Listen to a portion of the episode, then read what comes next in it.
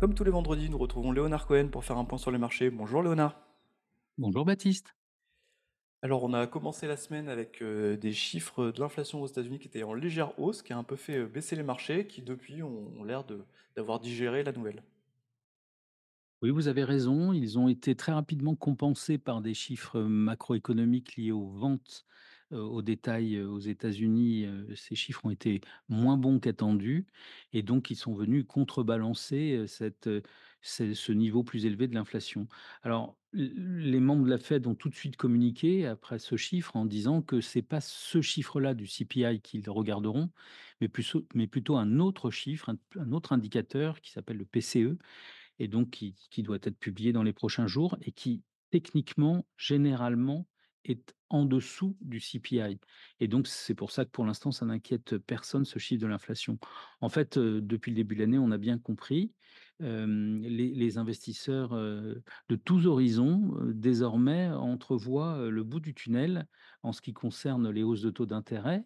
Ils envisagent le pivot en 2024, ça c'est quasiment une certitude et c'est rappelé par tous les banquiers centraux il y aura bien une inversion de leur politique monétaire en 2024 ou qu'atterrisse l'inflation si elle ne dérape pas.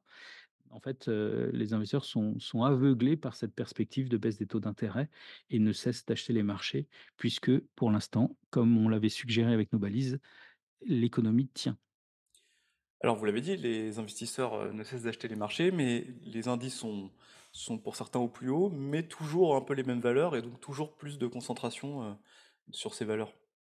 Exactement, c'est-à-dire que le repositionnement, qui a eu lieu se fait essentiellement au travers et beh, de ce que les investisseurs achètent, et les particuliers en particu en particulier justement, heu, des des trackers, des futurs, des produits structurés.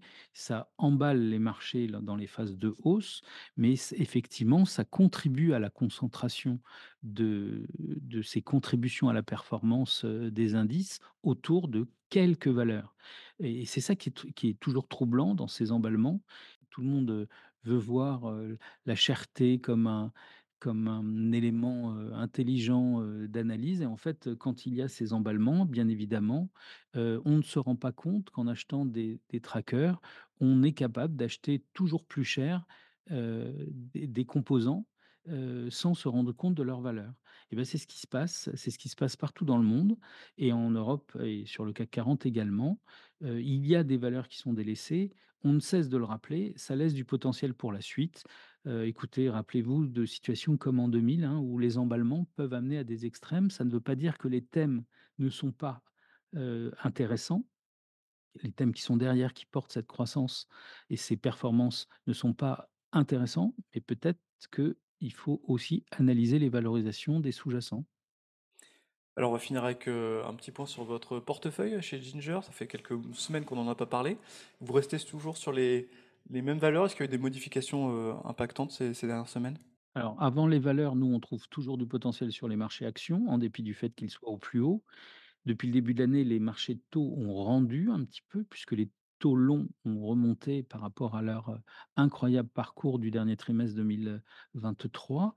Donc, on préfère toujours les actions, donc un portefeuille qui est entre 70-75% d'actions, ce qui est beaucoup. Par contre, on est déçu effectivement de la performance de nos valeurs sur ces deux premiers mois, parce que, comme je vous l'ai dit, les publications n'ont pas été mauvaises, heu, c'est plutôt cette perspective des taux d'intérêt qui fait peur sur certaines valeurs, mais pour nous, on n'est pas du tout choqués, à tel point que on récupère un portefeuille aujourd'hui qui a plus de potentiel que ce qu'il avait au 31 décembre 2023 et donc ça, ça nous rassure pour la suite.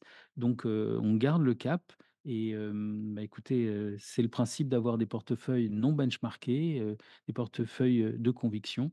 Il faut savoir, être humble, analyser à nouveau les les valeurs et pour l'instant, nous voyons encore plus de potentiel que ce qu'on avait il y a il y a 2 mois, donc on on garde le cap. Merci beaucoup Léonard pour ce point sur les marchés et sur votre portefeuille. Merci, bonne semaine. Au revoir. Retrouvez nos podcasts sur Spotify, Apple Podcasts et sur toutes les plateformes d'écoute.